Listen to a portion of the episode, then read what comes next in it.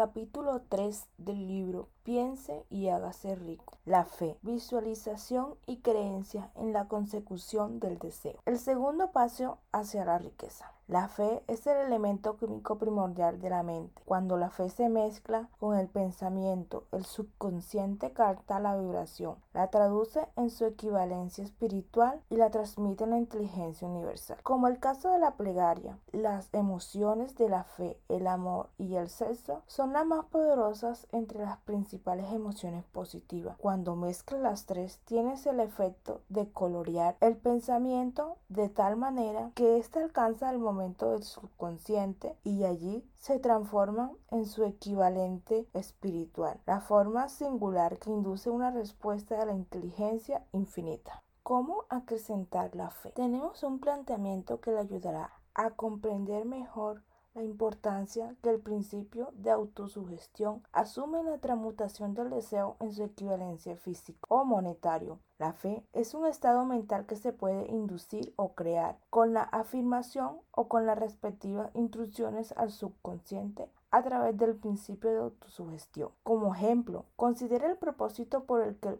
presumiblemente usted está leyendo este libro. El objetivo es, por supuesto, adquirir la capacidad de transmutar el pensamiento intangible del impulso del deseo en su contrapartida física, el dinero. Al llevar a cabo las instrucciones descritas en los capítulos sobre la autosugestión y el subconsciente. Resumidas en el capítulo de, la autosugestión, usted puede conocer al subconsciente de que cree que recibirá lo que está pidiendo y ello actuará en, en esa creencia que su subconsciente le devolverá en forma de fe, acompañada de planes precisos para procurar eso que usted desea. La fe es un estado mental que usted puede incrementar a voluntad una vez que hayas dominado los 13 principios. ¿Por qué se trata de un estado mental que crece voluntariamente? A través de la aplicación de estos principios, la repetición de la afirmación de órdenes a su subconsciente es el único método conocido del crecimiento voluntario de la emoción de la fe. Quizás el concepto le queda más claro con la siguiente explicación de la forma en que los hombres a veces se convierten en criminales, para decirlos con las palabras de un famoso criminólogo. Cuando los hombres entran por primera vez en contacto con el crimen, este le repugna. Si siguen en contacto con él durante algún tiempo, se acostumbran y lo toleran. Y si permanecen en contacto con el crimen durante el tiempo suficiente, acaban por aceptarlo y dejan influir él. Es el equivalente de decir que cualquier impulso de pensamiento que sea repentinamente encausado hacia el subconsciente resulta aceptado e influente en el subconsciente, que procede a traducir ese impulso en su equivalente físico por el procedimiento más práctico que haya disponible. En relación con esto, vuelve a considerar la proposición de que todos los pensamientos que han sido emocionalizados cargados emocionalmente y mezclar la fe empiezan inmediatamente a traducirse en su equivalente física o en su contrapartida. Las emociones o la porción sentimental de los sentimientos son los factores que dan vitalidad y acción a esto. Mezcladas con cualquier impulso del pensamiento, las emociones de la fe el amor y el sexo le añaden más energía de la que podría por sí solo. No solo los impulsos de pensamientos que hayan mezclado con la fe, sino los que se mezclan con cualquier de las emociones positivas o de las negativas, pueden alcanzar el subconsciente e influir en él. Nadie está condenado a la mala suerte. A partir de esta afirmación, usted comprenderá que el subconsciente traducirá en su equivalente físico un impulso de pensamiento de naturaleza negativa o destructiva con tanta facilidad como actuaría con pensamientos de naturaleza positiva o constructiva. Esto explica el extraño fenómeno que millones de personas experimentan denominado infortunio o mala suerte. Hay millones de personas que se creen condenadas a la pobreza y al fracaso por culpa de alguna fuerza extraña que cree no poder controlar. Ellos son los creadores de su propio infortunio. A causa de esta creencia negativa, que su subconsciente adopta y traduce en su equivalente físico. En este es un momento apropiado para sugerirle de nuevo que usted puede beneficiarse transmitiendo a su subconsciente cualquier deseo que querrá traducir en su equivalente físico o monetario. Es un estado de esperanza o convicción de que la transmutación tendrá lugar. Su convicción o su fe es el elemento que determina la acción de su subconsciente. No hay nada que le impida embaucar a su subconsciente al darle, al darle instrucciones a través de la autosugestión tal como yo, engañar subconsciente de mi hijo. Para llevar a cabo este engaño de manera más relativa, cuando se dirija a su subconsciente, compórtese tal como lo haría si ya estuviera en posesión del objeto de material que está pidiendo. Su subconsciente traducirá en su equivalente físico por el medio más práctico y directo. Cualquier orden que se le dé a un estado de convicción o de fe en que la orden se llevará a cabo. Sin duda se ha dicho bastante para señalar un punto de partida desde el cual uno puede, mediante la experimentación y la práctica, adquirir la capacidad de mezclar la fe con cualquier orden que se le da al subconsciente. La perfección surgirá a través de la práctica. No puede aparecer por el mero hecho de leer las instrucciones. Es esencial para usted que estimule sus emociones positivas como fuerzas dominantes de su mente y quite importancia y elimine las emociones negativas. Una mente dominada por sus por emociones positivas se convierte en una morada favorable para el estado mental conocido como fe. Una mente así dominada puede voluntariamente darle al subconsciente instrucciones para que éste aceptara y ejecutara de, de inmediato. La fe es un estado mental que se puede inducir mediante la autosugestión. Durante todas las épocas las religiones han exhortado a la humanidad en conflictos a tener fe en este o aquel dogma o credo, pero no ha logrado explicar a las multitudes cómo tener fe. No ha afirmado que la fe es un estado mental que se puede inducir mediante la autosugestión. Es un lenguaje que cualquier ser humano normal podría entender. Describiremos todo lo que se sabe sobre el principio mediante el cual la fe puede aparecer donde ya no existe. Ten fe en usted, fe en el infinito. Antes de pensar debería recordar que la fe es el elixir eterno que da vida, poder y acción al impulso del pensamiento. Merece pena leer el enunciado anterior una segunda vez y una tercera y una cuarta. Merece la pena leerlo en voz alta. La fe es el punto inicial de toda acumulación de riqueza. La fe es la base de todos los milagros y de todos los misterios que no se puede analizar con los parámetros de la ciencia. La fe es el único antídoto conocido contra el fracaso. La fe es el elemento, el componente químico que combinado con la plegaria nos proporciona comunicación directa con la inteligencia infinita. La fe es el elemento que transforma la vibración ordinaria del pensamiento creada por la mente finita del hombre en su equivalente espiritual. La fe es el único agente a través del cual el hombre puede dominar la fuerza de la inteligencia infinita y usarla. La magia de la autosugestión. La prueba simple y fácil de demostrar va ligada al principio de la autosugestión, por lo tanto centremos la atención en el tema de la autosugestión por descubrir qué es lo que yo lo que se puede alcanzar con ella. Se sabe que uno llega finalmente a creer cualquier cosa que se repita a sí mismo, sea la afirmación verdadera o falsa. Si un hombre repite una mentira una y otra vez, con el tiempo aceptará esa mentira como algo cierto, más aún creerá que es cierto. Todo hombre es lo que a causa de los pensamientos dominantes que él permite que ocupe su mente, los pensamientos que un hombre adopta deliberadamente y que anima con entusiasmo y con los que combina una emoción o más, constituye las fuerzas motivadoras que se dirigen y controla cada uno de sus movimientos, actos y hazañas. Aquí tenemos el enunciado una verdadera, de una verdad muy importante. Los pensamientos combinados con cualquier de las emociones constituye una fuerza magnética que atrae otros pensamientos similares o relacionados. Pensamiento así magnetizados con la emoción se puede comparar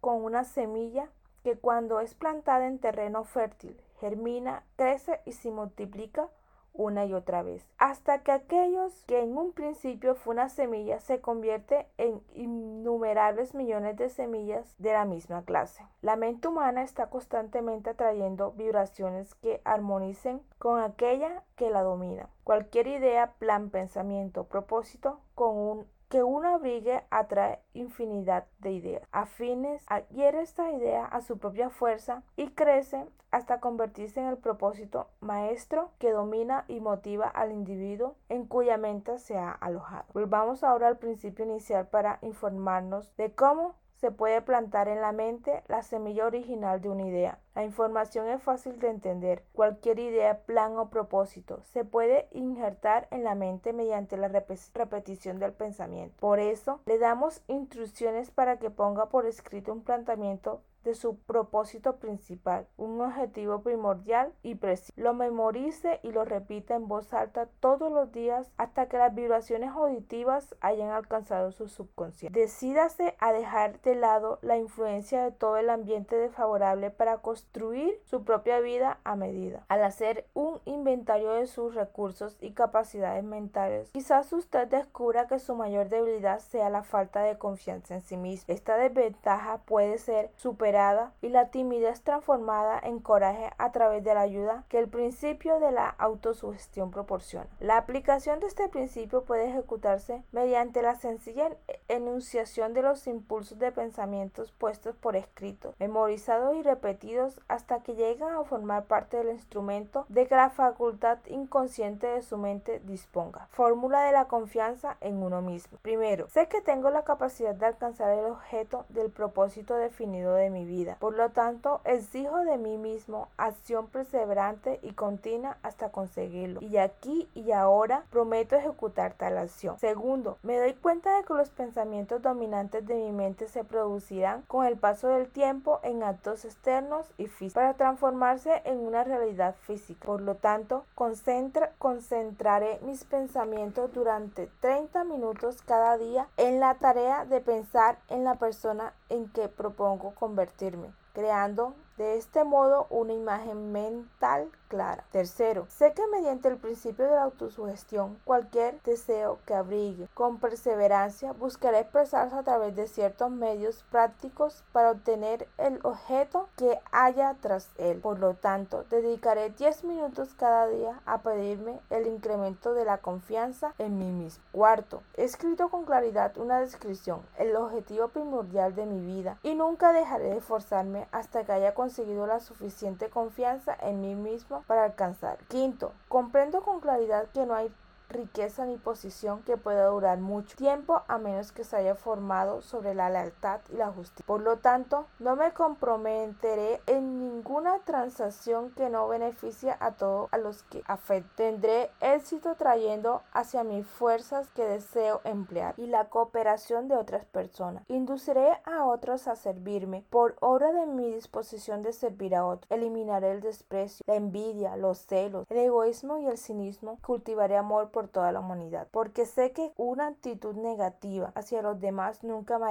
e, nunca me dará el éxito. Haré que los demás crean en mí, porque yo creeré en ellos y en mí mismo. Firmaré esta fórmula con mi nombre, la memorizaré y la repetiré en voz alta una, una vez cada día, con la fe absoluta de que influirá gradualmente en mis pensamientos y mis actos para que yo convierta en una persona que confíe en sí misma y que goce del privilegio del éxito. Tras esta fórmula hay una ley de la naturaleza que ningún hombre ha sido todavía capaz de explicar. El hombre por el que dicha ley se conoce tiene poca importancia. Lo que importa de ella es que funciona para la gloria y el progreso de la especie humana. Si es usada de forma constructiva, por otra parte, si se la usa destructivamente, destruirá con la misma facilidad. En esta afirmación podemos encontrar una verdad muy importante. Quienes se hunden en la frustración y acaban su vida en la pobreza, la miseria y la angustia, lo hacen a causa de la aplicación negativa del principio de la autosugestión. La causa se puede encontrar en el hecho de que todos los impulsos de pensamiento tienen tendencia a vestirse de su equivalente físico. El desastre del pensamiento negativo. El subconsciente no distingue entre el impulso del pensamiento positivo o negativo. Trabaja con el material del que le suministramos a través de nuestros impulsos de pensamiento. El subconsciente traducirá en algo real un pensamiento rígido por el medio con tanta facilidad como transformaría en realidad un pensamiento rígido por el coraje o por la fe. Tal como la electricidad hace girar las ruedas de la industria y rinde servicios útiles si se la emplea correctamente o acaba con la vida si se hace mal uso de ella. Si la ley de la autosugestión nos conducirá a la paz y la prosperidad o nos arrastrará hacia el valle de la miseria, el fracaso y la muerte, de acuerdo con el grado de comprensión y aplicación que tengamos en ella. Si uno se llena de la cabeza de miedos, dudas y desconfianza en su capacidad para conectar y usar la fuerza de la inteligencia infinita, la ley de la autosugestión adoptará ese espíritu de desconfianza y lo usará como patrón mediante el cual el subconsciente lo traducirá en su equivalente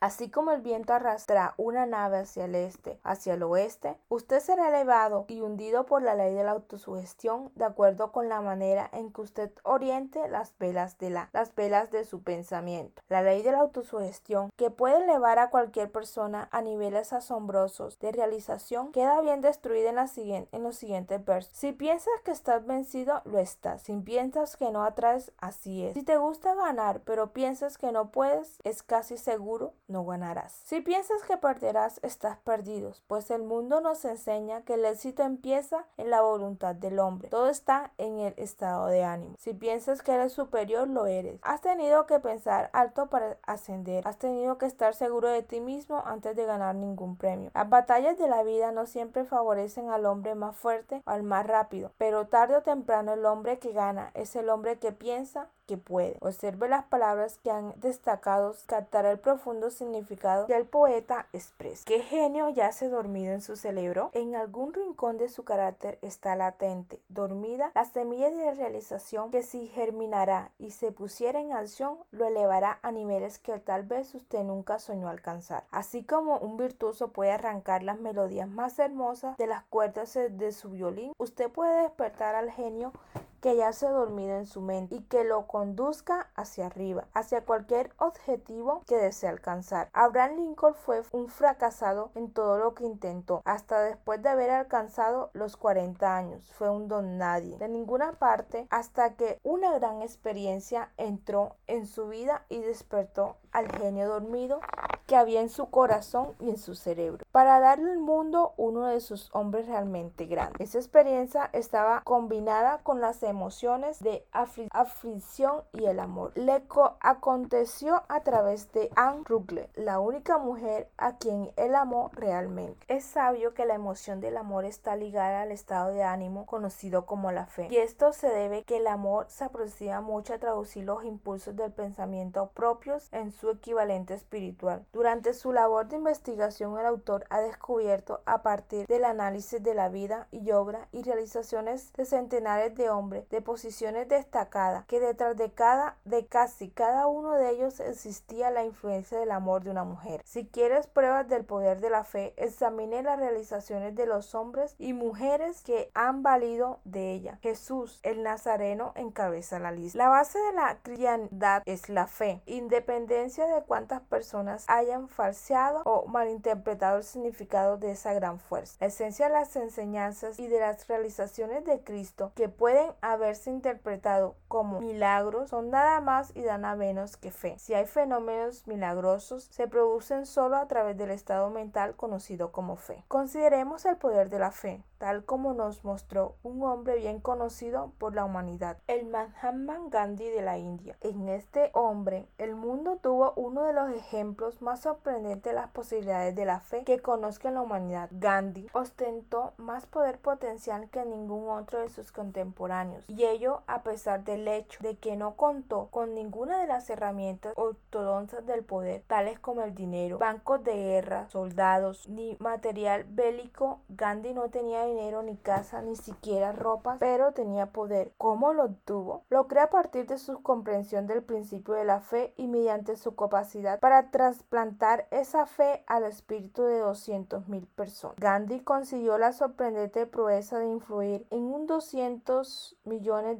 de para formar un glomerado humano que se convierte en un al unísono como solo un solo hombre. ¿Qué otra fuerza de este mundo aparte de la fe puede lograr tanto? Como una idea construyó una, una fortuna. Debido a la necesidad de la fe y de la cooperación en el funcionamiento de los negocios y la industria, será tan interesante como provecho analizar un suceso que nos proporciona un excelente ejemplo para la comprensión de método por el cual los individuos y los hombres de negocios acumulan grandes fortunas al dar antes de intentar obtener. El suceso elegido para este ejemplo data de comienzos del siglo, cuando se estaba formando en la United Steel Corporation, Corporación de Acero de Estados Unidos. A medida que lea la historia, tenga presente estos hechos fundamentales y comprenderá cómo las ideas se han convertido en fortunas inmensas. Si usted es de los que ha preguntado a menudo cómo se han acumulado las grandes fortunas, esa historia de la creación de la United Corporation le resultará esclarecedora. Si tiene alguna duda de que los hombres pueden pensar y hacerse rico, esta historia disipará esa duda, porque usted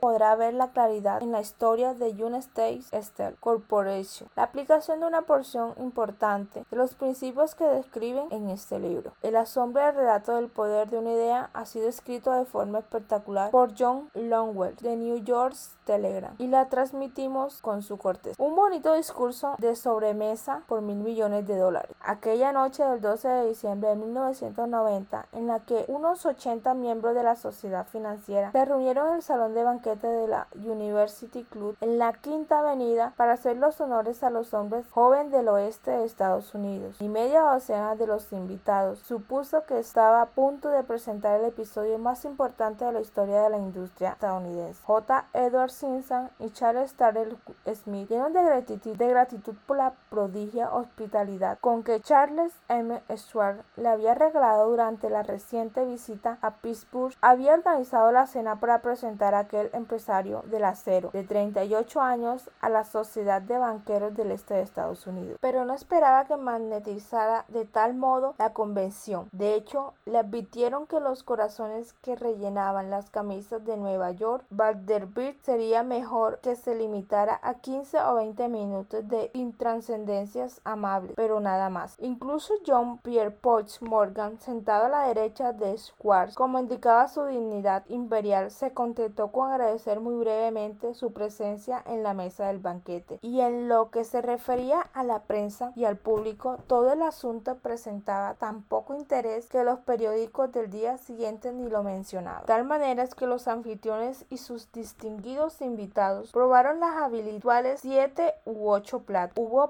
poca conversación y besarás sobre lo que versas. Fue parca y discreta, aunque algunos de los banqueros y agentes de bolsa habían visto antes a Schwartz, cuya carrera había florecido en los bancos de Monagaela. Ninguno lo conoció, lo conocía bien, pero antes de que la velada acabara, ellos y Money Master Morgan quedarían admirados y un bebé de mil millones de dólares. La United State Corporation nacería allí. Quizás una lástima para la historia que no se haya hecho ninguna grabación del discurso de Charlie Schwartz en aquella cena. Sin embargo, tal vez se trataba de un discurso casero con incorrecciones gramaticales pues los perfeccionistas del lenguaje nunca le interesaron a Shaw. Lleno de refranes y compaginado con genio, pero aparte de eso obtuvo una fuerza y un efecto impresionante sobre los 5 mil millones de dólares de capital estimado que los comensales representaban. Cuando terminó y la reunión vibraba todavía con sus palabras, aunque Schwartz había hablado durante 90 minutos, Morgan condujo al orador a una ventana apartada donde balanceando las piernas en un alto e incómodo asiento hablaron durante una hora más. La magia de la personalidad de Schwartz había puesto en acción con toda la potencia, pero lo más importante y perdurable fue el programa detallado y explicó que presentó para el engrandecimiento del acero. Muchos otros hombres habían tratado de interesar a Morgan en montar juntos un tour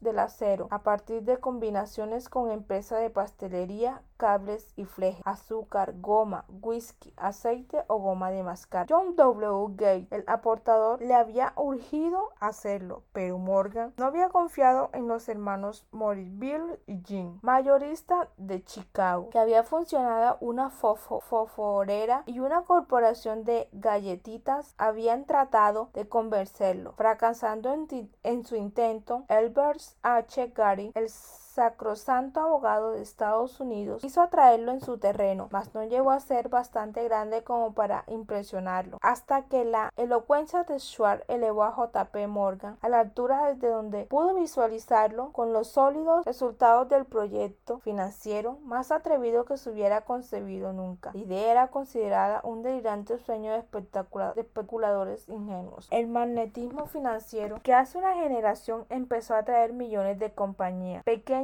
y a veces eficazmente dirigida a combinaciones más grandes y competitivas. Se ha vuelto operativo en el mundo del acero gracias a los arlugios de aquel jovial pirata de los negocios John W. Gay. Este había formado ya la American State y Walsh Corporation Company con una cadena de pequeñas empresas y junto con Morgan había creado el Federal Steel Company. Pero al lado de los gigantescos tours vertical de Andrew Carner, dirigido por sus 53 accionistas. Esas otras combinaciones resultaban insignificantes. Podía combinarse con mejores, con mejor. Le pareciesen, pero ni todas juntas harían mella en la organización de Carney. Morgan lo sabía. El viejo escocés excéntrico también lo sabía desde la majestuosa altura del Chipol. Haya visto primero divertido, luego con resentimiento los intentos de la pequeña compañía. De Morgan emitiéndose en sus negocios cuando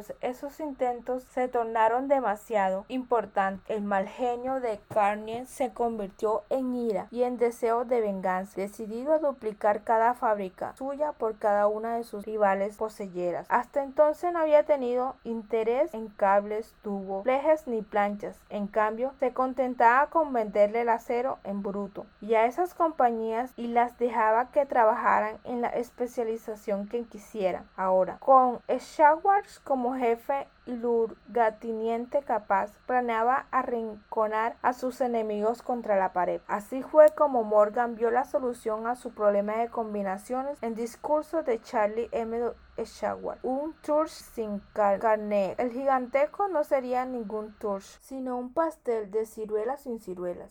El discurso de Schwartz de aquella noche del 12 de diciembre de 1990 aportó la sugerencia que no la, que no la solicitud de que el vasto imperio Carniet podía llegar a estar bajo la sombra de Morgan. Habló del futuro mundial del acero, de la reorganización en áreas de la eficiencia, de especialización, de, deshacerse de compañías improductivas, de la concentración del esfuerzo en las propiedades florecientes de ahorros en el tráfico mineral bruto de ahorros en los departamentos directivos y administrativos de captar mercados extranjeros. Más que todo eso, les dijo a los bucaneros que había entre ellos donde estaban los errores de su piratería habitual. Sus propósitos, suponía él, habían sido crear monopolios, aumentar los precios y pagarés, asimismo dividendos exagerados más allá de todo privilegio. Con su estilo campechano, Shawar condenó ese sistema. La estrechez de miradas semejantes políticas, dijo a su auditorio, residía en el hecho de que restringía el mercado en un momento en que todos los pugnaban por la expansión, abaratando el coste del acero. Explicó, se crearía un mercado expansivo, se daría más uso para el acero y se captaría una parte considerable del mundo de la industria. En realidad, aunque él no lo supiese, Schwartz era un apóstol de la moderna fabricación en serie. Así acabó la escena de University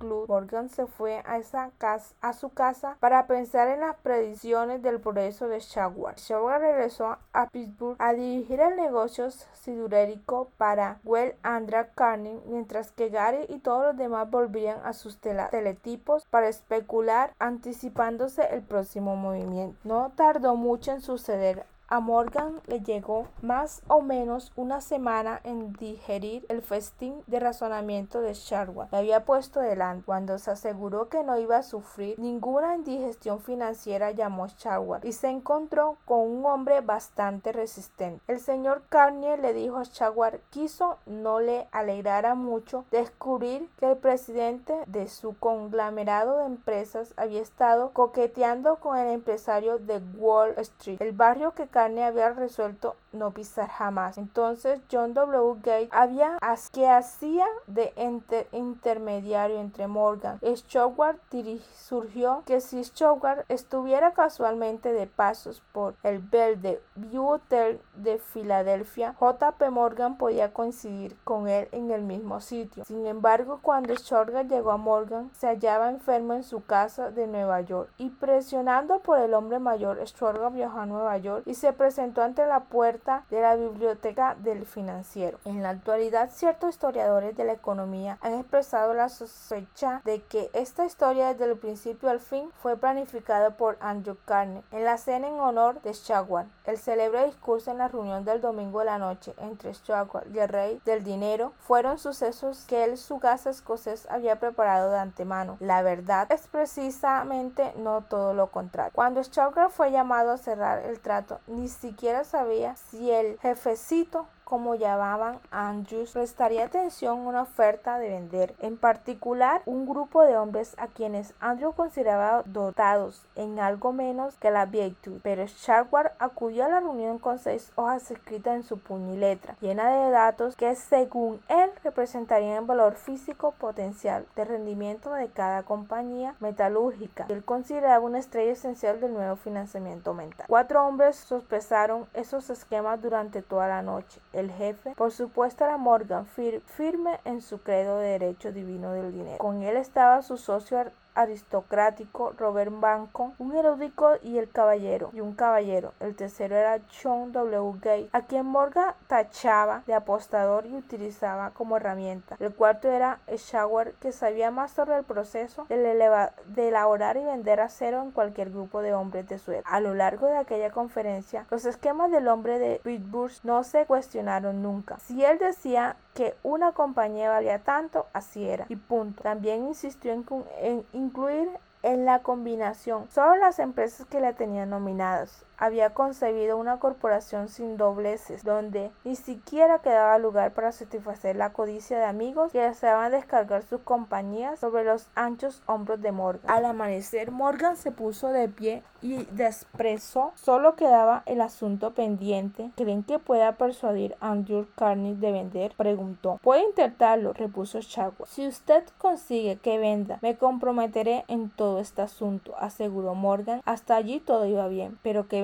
que vendería Carney. ¿Cuánto podría? Stuart pensaba que unos 320 millones de dólares. ¿Cómo efectuaría el pago? ¿En acciones ordinarias o preferentes? ¿En bonos? ¿En efectivo? Nadie podía reunir 320 mil millones de dólares en efectivo. En enero acudieron a unos partidos de golf en los helados partos de Star Andrews, en Western Andrews, envuelto en jerseys, bien abrigado y Charlie conversando de trivialidades para ejercitar un buen humor. Pero no se pronunció ni una palabra sobre negocios hasta, hasta que la pareja se sentó en la cálida sala de la cabaña que Carney poseía cerca de allí. Entonces, con el mismo poder de convicción con que había hipnotizado los 80 millones en la University Club, Sturga dejó caer rutinantes promesas de retiro y comodidad, los inmunidades millones que satisfacían los caprichos sociales del viejo escocés. Carney estuvo de acuerdo, escribió algo en un trozo de papel y dijo, muy bien, venderemos por este precio. Las cifras eran de 400 millones de dólares y surgió a partir de los 320 millones de Jaguar que había previsto como precio base, atendiendo los 80 millones para recuperar el valor aumentado sobre el capital previsto durante el último año. Más tarde, en la cubierta del la transatlántico, El escocés le decía arrepentido a Morgan, ojalá te hubieras pedido 100 millones más. Si me los hubiese pedido te los hubiese dado, le respondió Morgan amable. Hubo cierto alboroto por supuesto. Un corresponsal británico envió un cable diciendo que el mundo de acero extranjero estaba aterrado ante la gigantesca corporación. El presidente Hartley de Yale declaró que a menos que se regulasen el torch, el país tendría que un emperador en el Washington durante próximo 25 años. Pero ese agente de la bolsa que Kinney era se aplicó en su trabajo de impulsar vigorosamente las nuevas acciones hacia el público, que todo el exceso de liquidez estimado por algunos era de 600 millones de dólares, fue absorbido en un abrir y cerrar de ojos, de manera que Carney obtuvo sus millones. El sindicato Morgan consiguió 62 millones por todos sus problemas y todos los muchachos desde Gates y Gary también ganaron millones. Schauker, 32, 38 años, obtuvo su recompensa. Fue nombrado presidente de la nueva corporación y ostentó el cargo hasta el 1930. La riqueza empieza con una idea. La impresionante historia del gran, del gran negocio que usted acaba de leer es un ejemplo perfecto del método por el cual el deseo puede transmutarse en su equivalente físico. Esa gigantesca organización se creó en la imaginación de un hombre. El plan por el que le proporcionaba a la organización hornos de acero que aportaban su estabilidad financiera se creó en la mente de la misma persona. Su fe, su deseo, su imaginación, su perseverancia fueron los verdaderos ingredientes esenciales que conformaron la United Steel Corporation. Los hornos y los equipos mecánicos adquiridos por la empresa después de haber surgido la existencia legal fueron incidentales, pero, pero un análisis cuidadoso revela el hecho de que el valor aumentado de las propiedades adquiridas por la corporación se incrementó en unos 600 millones de dólares por la mera transacción de las consolidadas bajo una misma gerencia. En otras palabras, la idea de Charlie M. Schwartz, sumada a la fe con la que contagió a JP Morgan y a los demás, había dado un beneficio a unos 600 millones de dólares. No es una suma insignificante por una sola idea. La, United States Steel Corporation prosperó hasta que se hasta convertirse en una de las empresas más ricas y poderosas de Estados Unidos, dando empleo a miles de personas desarrollando nuevas aplicaciones para el acero y abriendo nuevos mercados demostrando de ese modo que los 600 millones de beneficios que la idea Schwartz produjo está bien merecido. La riqueza empieza a partir de una idea. La cantidad limitada solo para las personas en cuya mente esa idea se pone en movimiento, la fe elimina las limitaciones. Cuando estés preparado para negociar a la vida lo que usted desee, recuerde, usted lo que pone el precio para obtener lo que quiere.